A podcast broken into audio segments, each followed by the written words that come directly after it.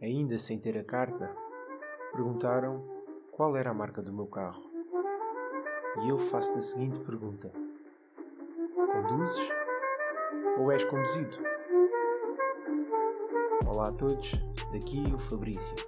Hoje estamos aqui para mais um episódio. Atualmente vivemos numa aldeia global. Isto é apenas um fato. Por isso, necessitamos de locomovermos-nos diariamente, quer seja de bicicleta, a pé, de carro, de transportes públicos ou até de avião. No entanto, há sempre uma forma mais habitual e há sempre uma forma mais esporádica de nos locomovermos. E em Portugal, o mais habitual nos dias que correm é o automóvel próprio, para o qual necessitas uma carta de condução. Isso se quiser estar de acordo com a lei. Eu adoro conduzir e por isso vou falar da minha experiência acerca do meu exame de condução, algo que aterroriza muitas e muitas pessoas e que gera alegria no coração de muitas outras. Antes de entrarmos com o pé direito nesta aventura, quero agradecer-te por estares a ouvir o podcast Earn More, Learn More, que significa aprenda mais, ganhe mais. Quer estejas no ginásio, a comer chocolates às escondidas, a dançar sozinho no teu quarto, ou na compra daquelas prendas de Natal ou prendas de anos, quero agradecer-te por estares aqui. Bem-vindo. A Angelina Jolie disse numa entrevista o seguinte: As pessoas dizem que tu estás a ir para o caminho errado quando simplesmente estás a seguir o teu próprio caminho. Já paraste para pensar que há poucos anos atrás não tinhas assim tantas opções de meios de transporte? Hoje em dia há uma diversidade ímpar no que diz respeito aos meios de transporte. Eles atualmente podem ser elétricos, de combustão, à manivela, impulsionados pelo vento ou até mesmo utilizando as leis da gravidade. Hoje em dia é, é literalmente tudo à vontade do freguês. As coisas evoluem e muitas das vezes não damos conta disso. O que permite viver numa aldeia global deve muito em parte à evolução dos meios de transporte. Porquê? Porque sem muito esforço, se calhar consegues tomar três pequenos almoços em sítios distintos do mundo, simplesmente recorrendo a um, a um avião, o que seria impensável há uns anos atrás. Estás tu no grupo de pessoas que gostam de conduzir ou és daqueles que conduz por obrigação? E porque literalmente tem de ser? Eu, por exemplo, tenho um tio que faz questão de não aprender a conduzir, pois prefere ser conduzido até ao local e não precisar de chatear com estacionamento e todos os outros problemas que advêm da condução.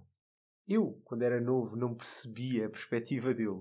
Hoje em dia, que já trabalho e às vezes tenho de estacionar em grandes cidades, como é, por exemplo, o exemplo de Lisboa, percebo claramente a perspectiva que ele tem.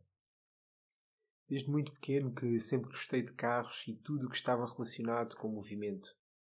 Observar o meu pai a conduzir, chateá-lo com perguntas acerca do trânsito, comentar a péssima condução dos outros condutores, porque quando tens 5, 6, 7 anos, o teu pai está sempre certo, então os outros estão sempre mal. Entendes aquilo que eu quero dizer, não entendes? O teu pai acaba sempre por ser o teu herói. E não há nada que vá tirar isso da tua cabeça. O mesmo aconteceu comigo. Obviamente que não gritava com os outros condutores, mas apenas porque a minha mãe estava por perto. mas achava completamente indecente a forma como incomodava o nosso percurso e chateavam a nossa bela viagem.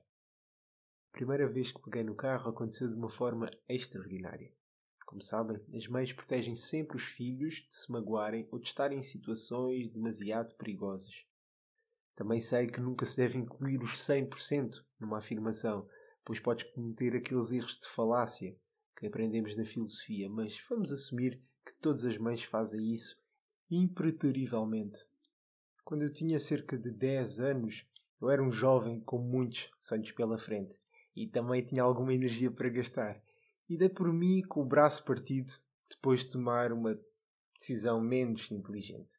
E sabes, quando vais para o hospital uh, pela primeira vez depois já teres alguma consciência, ou seja, depois dos 5, 6 anos, nunca vais saber muito bem como reagir ou o que é que vais encontrar. Tudo, tudo é novidade. Os pais conhecem sempre muito bem os filhos e sabem quando os filhos estão tristes e precisam de uma motivação extra para passar uma situação mais complicada, onde existiu maior stress, ou quando os filhos ficam confinados a uma determinada rotina distinta daquelas que habitualmente têm. E, e desculpa se a palavra confinado é uma palavra dura de se ouvir neste momento em tempos de Covid, em tempos de pandemia, mas acredito que era mesmo a melhor palavra que caracterizava a minha situação ali no meio daquele hospital, de pulso partido, a perder um sol maravilhoso e no início do tempo de praia, porque era mesmo no início do verão. Tirando esta parte, como estava a contar, a primeira vez que peguei no carro aconteceu de uma forma extraordinária. O meu pai sugeriu que assim que eu saísse do internamento eu poderia pedir um desejo. E eu lembrei-me logo da história do Aladino, do gênio, dos desejos. Foi mesmo como senti naquele momento. Mas não sabia o que pedir. Que situação complicada. Sabia que tinha de ser algo também aceitável. Pedi algum tempo para pensar no que poderia ser e cheguei à conclusão que poderia ser experimentar conduzir um carro. E assim sucedeu. Depois do treinamento, fomos até um parque de estacionamento, eu mega feliz, um parque de estacionamento completamente abandonado e vazio, convém, e depois tive a oportunidade de sentar-me pela primeira vez no banco do motorista e simplesmente pegar no volante. Tive o meu primeiro contato e a minha primeira aproximação à estrada, digamos assim. Esta experiência marcou-me de tal forma que sempre que existiam carros, quer fosse em parques infantis, centros comerciais, simuladores, jogos de consola, eu estava lá completamente in, completamente dentro. Mais tarde, quando pude conduzir karts, obviamente que não ia perder essa oportunidade. E todos esses momentos foram blocos que foram construídos e desenvolveram-me enquanto condutor, enquanto pessoa com habilidade para conduzir. Até que cresci e alcancei uma idade que permitia tirar a carta de condução. Foi muito entusiasmante para mim por volta dos 17 anos, em que comecei a pensar em tirar a carta. Fiquei um pouco frustrado ao saber que só poderia fazer o exame de condução e o exame de código depois de ter os 18 anos feitos.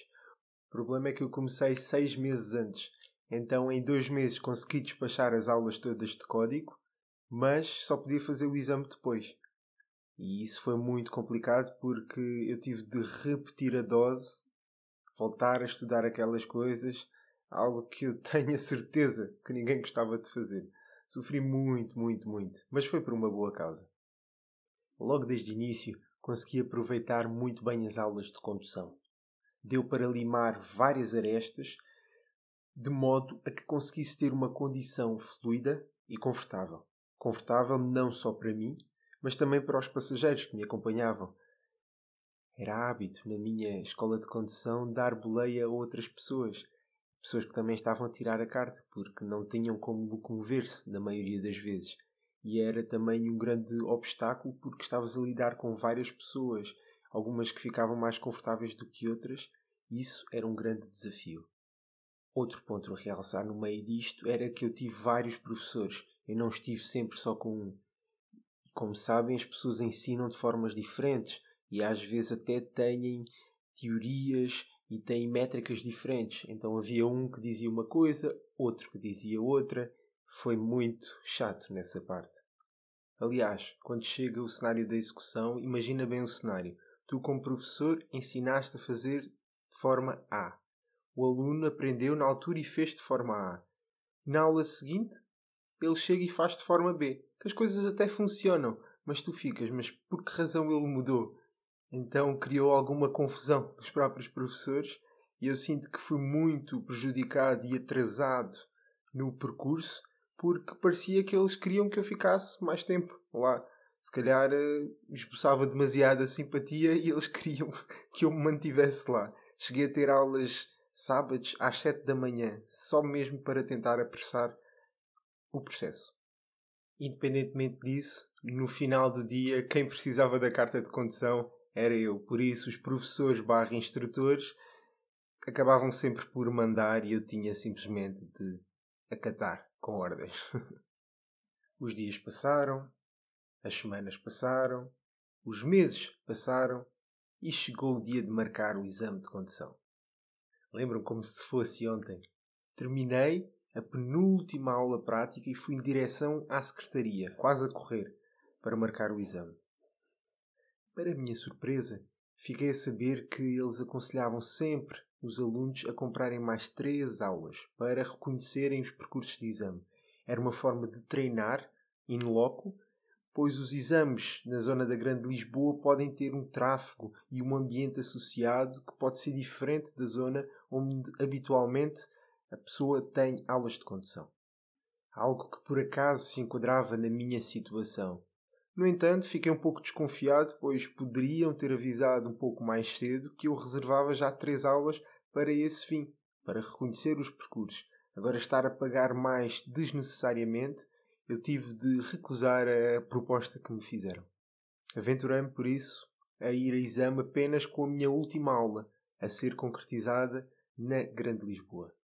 Antes de embarcar nessa aventura, tive os instrutores e até mesmo as pessoas da direção a avisar-me que convinha ter essas três aulas porque era realmente quando a pessoa ficava confortável e os níveis de confiança aumentavam drasticamente. Eles basicamente estavam a dizer que eu estava a ir para o caminho equivocado, para o caminho errado, quando eu simplesmente estava a seguir o meu próprio caminho. No dia do exame, eu estava bastante tranquilo. Tentei criar alguns cenários possíveis de coisas que pudessem acontecer, tais como os colegas que fossem comigo chumbarem, o examinador ou a examinadora serem demasiado picuinhas, ou simplesmente eu estar num dia mau e cometer assim um erro insensato.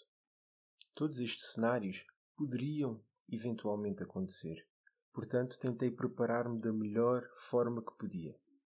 Antes de começar a fazer o exame, fiquei a saber que uma pessoa faria o exame antes de mim. Essa jovem transpirava nervosismo. Não havia nada que ela não estivesse a fazer que demonstrasse segurança ou confiança. Fiquei a saber momentos antes da prova, através do instrutor que estava lá para acompanhar a nossa prova, que essa jovem já tinha chumbado três vezes e aquela seria a quarta tentativa. Não preciso dizer que foi uma situação dramática, pois não? Segundo a lei de Murphy, qualquer coisa que possa ocorrer mal, ocorrerá mal no pior momento possível. E creio que era evidente o que iria acontecer naquele dia. Eu tentei abstrair-me daquela situação, tentei não contribuir com o nervosismo dela. O que é que fiz? Peguei nos meus fones e fui ouvir música. A prova dela até correu surpreendentemente bem. Em cerca de 20, 25 minutos, ela tinha cometido dois ou três erros daqueles leves que permitiam que ela passasse. Mas infelizmente, na última curva, ao entrar no último troço de exame, ela descansou ela desconcentrou-se, pois viu o centro de exames a pouco mais de 150 metros, mas não viu um peão na passadeira. Conclusão: faltou-o quase. Chegou então a minha vez. Entrei tranquilo, criei o cenário que estaria numa aula habitual de condução e, felizmente ou infelizmente, obviamente depende sempre do ponto de vista, não houve grandes variações ou vicissitudes durante a minha prova. Conversámos bastante, sim, é verdade, mas não me recordo muito bem nem do percurso, pois estava a tentar agir da forma mais natural possível. No fim da prova, que durou cerca de 30 minutos, o examinador pediu-me para estacionar. E após a conclusão da manobra, virou-se para mim e exclamou: Fabrício, gostei muito da conversa que tivemos e acho que fiquei sem dúvidas no que diz respeito ao teu exame. Vou necessitar apenas de preencher os papéis referentes à tua prova. Mas não vai ser muito difícil preencher esse formulário. Tens alguma ideia do porquê? E eu respondi: Sinceramente, não sei porquê. Por breves instantes, várias coisas vieram à minha mente em jeito assim de flashback, momentos que poderiam ter sido melhor executados, onde poderia ter mostrado uma maior destreza, mas na minha concepção não havia nada relevante que tivesse feito ou que proporcionasse um erro grave ou muito grave. Como vocês todos sabem, aquilo que define se passas ou não é essa quantidade de erros graves e muito graves. O examinador, insatisfeito com a resposta, voltou a insistir e perguntou: Alguma coisa que me queres dizer ou que queiras comentar relativamente à tua prova? E eu fiquei mesmo na dúvida. Pá, será que. Será que me esqueci de colocar o cinto? Será que fiz assim alguma coisa tão disparatada e nem tive noção do que é que aconteceu realmente? Naquele momento consegui ver a minha vida andar para trás. Felizmente, o próprio examinador cortou o silêncio e fez a seguinte pergunta, após preencher todo o formulário sem qualquer tipo de erros ou observações adicionais. Olha, Fabrício, a dúvida que ficou é a seguinte: qual é que é mesmo a marca do teu carro? E ecoou um silêncio no ar. Eu, naquela situação, apenas pude sorrir. Não havia mais nada que eu pudesse dizer ou afirmar.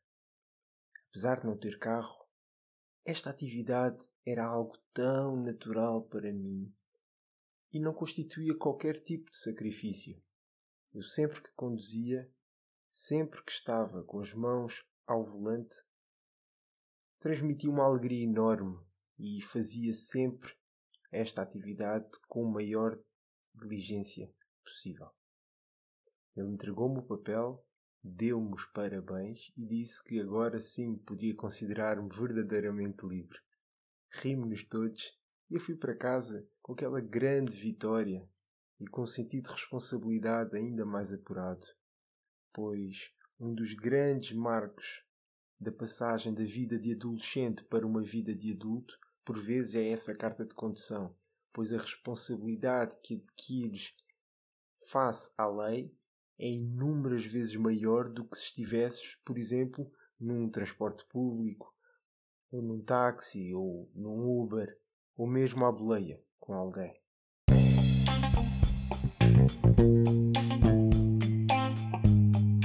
Depois deste episódio que partilhei convosco, uma grande aventura, posso retirar pelo menos três lições. Sendo que a primeira lição é a seguinte: nem tudo o que parece é. Tenho a certeza que já ouviram esta expressão em algum lado ao longo da vossa vida. No entanto, aqui vou tentar aprofundar e especificar um pouco isto.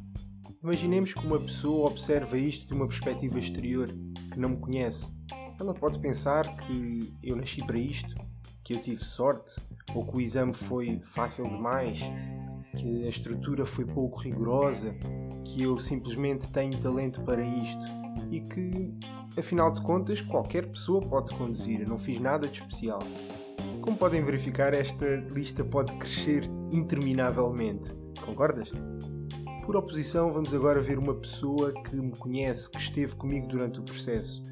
Ela poderia ter acesso a essa verdadeira informação e perceber que a primeira vez que tive contacto com o carro foi desde muito novo, naquele parque de estacionamento. Ela poderia saber que eu conduzi dezenas de vezes karts e por isso passei dezenas de horas à frente de um volante. Ou mesmo saber que eu joguei várias centenas de horas em simuladores, em jogos de consola e que apesar de não ser a mesma experiência de conduzir, numa estrada real, adiciona um conhecimento, a experiência, destreza, uma percepção, uma coordenação motora entre outras coisas que são base para uma condição respeitável e aceitável. O segundo ponto que quero realçar como base para a segunda lição é o seguinte: não é tanto a quantidade de horas que define o resultado de uma atividade, mas a qualidade das mesmas. Mas por que eu digo isso? Nessa história surgiu uma personagem que realizou o exame diversas vezes. Recordam-se? Aquela jovem. Isto significa que não era a primeira vez que ela fazia o exame. Portanto, posso concluir que ela tinha uma experiência de exame de condução, algo que eu não tinha. Consequentemente, ela deveria estar mais apta para fazer o exame de condução, visto que já tinha experiência de exame de condução. Faz sentido? Ela, pela quantidade de vezes que estava a tentar tirar a carta, já tinha mais horas de condução do que eu, e além disso tinha estas horas de exame, que eu também não tinha.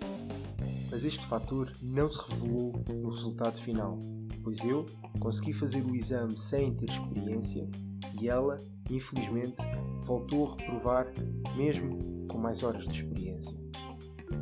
Vou agora terminar com a terceira lição. Tudo na vida está interligado. Todas as ações, todas as áreas, todas as informações e sentimentos fazem parte de um só corpo, de um só ser. Aprendi que não devo desvalorizar experiências paralelas, pois, embora não estejam diretamente relacionadas, podem sempre constituir novas ferramentas que te vão ajudar a construir novos projetos, novas casas, novos edifícios, novos skills. Chama-lhe o que tu quiseres. Isto faz lembrar-me um dos meus amigos e colegas com que tive a oportunidade de treinar quando fiz atletismo federado, em que o jovem era muito habilidoso para o desporto.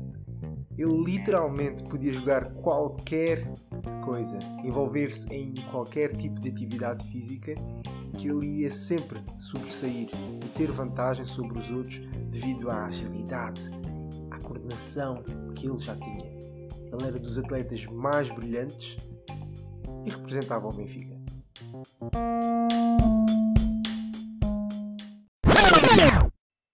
Fiquei na dúvida, mas afinal conduzes ou és conduzido? Devido às circunstâncias em que vivemos hoje, existe grande possibilidade que já tenhas a carta de condução. Já agora, como foi essa experiência para ti? Foi fácil? Voltavas a repetir a situação? O que é que gostaste mais nesse teu percurso? Mesmo que não tenhas tido a oportunidade de tirar a carta de condução, provavelmente tiveste amigos e familiares que tiraram a carta. E o que é que podes aprender com o percurso deles? Recordas-te das principais características e traços das pessoas que passaram à primeira, por exemplo, ou das pessoas que tiveram um pouco mais de dificuldades?